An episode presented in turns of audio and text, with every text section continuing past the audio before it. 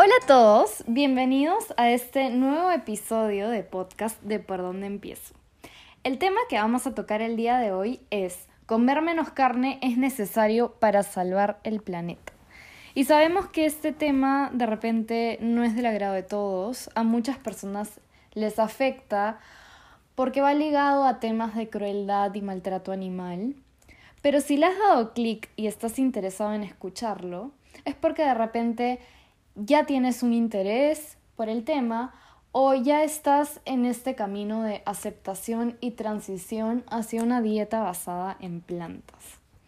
Es súper importante mencionar que siempre nosotras recomendamos que las personas vayan haciendo cambios que impacten positivamente en el medio ambiente y que sean progresivos y se acomoden a su estilo de vida.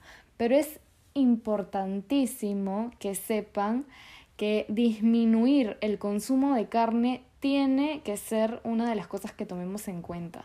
Podemos dejar de utilizar el carro, podemos rechazar todo tipo de plásticos, eh, comprarle a industrias que no sean tan contaminantes, pero si no reducimos nuestro consumo de carne, el impacto en el planeta no va a ser tan visible.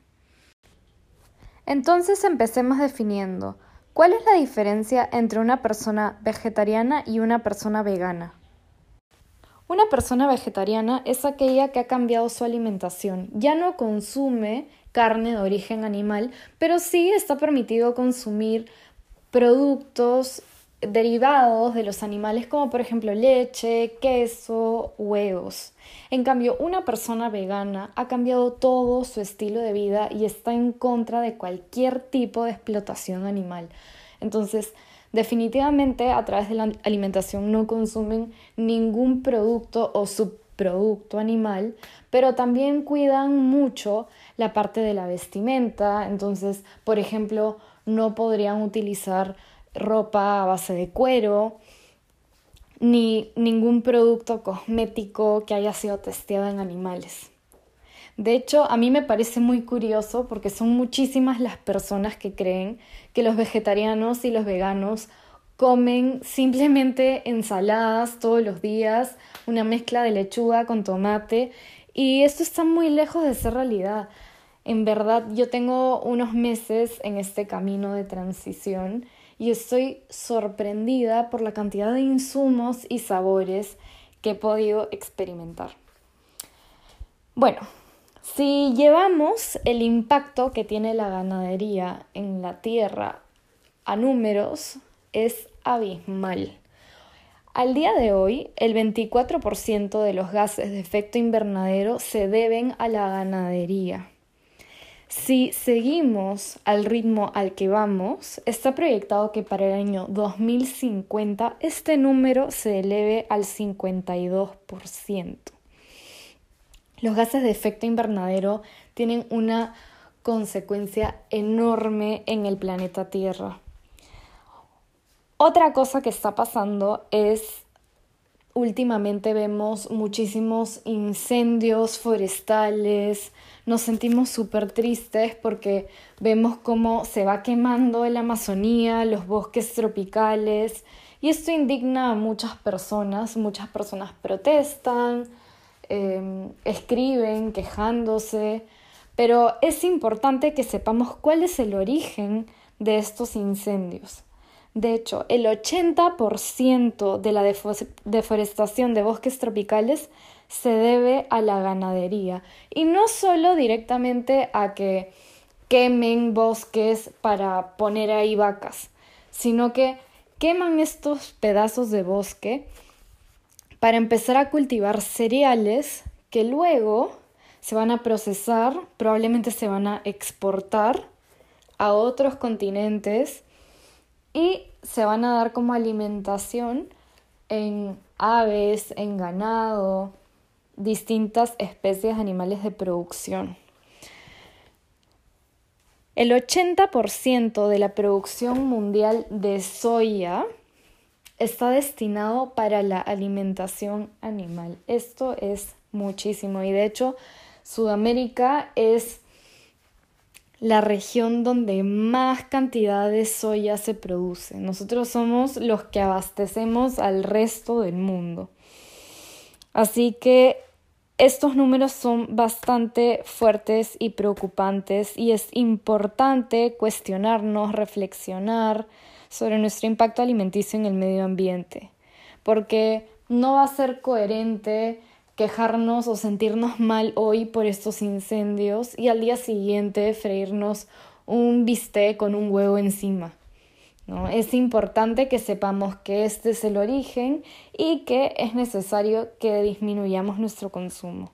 Yo en verdad estoy en contra de ir directamente donde alguien y decirle, oye, deja de comer carne, a partir de mañana ni siquiera un bocado más, porque de verdad creo que no funciona y en mí no funcionó por mucho tiempo. Hablábamos con las chicas y decíamos, wow, qué difícil cambiar nuestra dieta. De hecho, al comienzo nos parecía imposible, pero es cuestión de intentar. A mí me sirvió muchísimo empezar a bajar el consumo. Tengo, en verdad, tengo la suerte de que mi hermana es vegetariana desde hace cinco años vegana desde hace unos meses atrás. Entonces nos ha ido metiendo el bicho en la casa y ha sido mucho más fácil cambiar juntos, pero no es imposible. El cambio lo hemos iniciado y ahora mis papás, yo comemos vegano seis veces a la semana.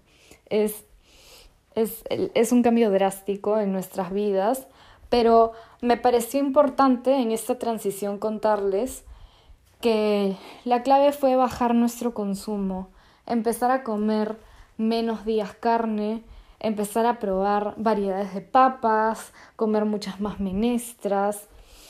Encontramos un montón de sustitutos a la carne que les juro que a veces ni siquiera me doy cuenta que no estoy comiendo carne. Otro dato importante a mí me ha impactado, porque estaba haciendo una búsqueda previo a este podcast, es que la OMS ha declarado que la carne procesada es cancerígena y las carnes rojas son potencialmente cancerígenas. Esto es súper, súper grave y, es información pública, pero no todos la sabemos. Em, otro producto que también está publicado en la OMS como cancerígeno son los lácteos.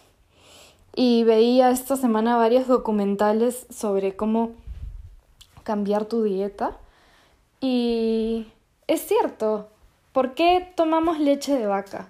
Las vacas producen estas leches para sus crías, para que sus crías crezcan mucho más rápido. La leche lo que hace es hacer que tus células se reproduzcan más rápido y esto es súper compatible con el cáncer. Entonces tiene total sentido. Es importante disminuir nuestro consumo. Hay una campaña muy famosa que nosotras empezamos con eso. Se llama Lunes sin carne. De repente un día es muy poco, pero al menos es un, un inicio si es que quieres aventurarte. Bueno, yo creo que nos acostumbramos a lo que comemos y que todos los animales sienten que los cambios se pueden lograr y que uno se puede sentir mucho mejor con esta decisión. Muchas gracias a todos y nos vemos en el siguiente episodio de podcast de Por dónde empiezo. Chao.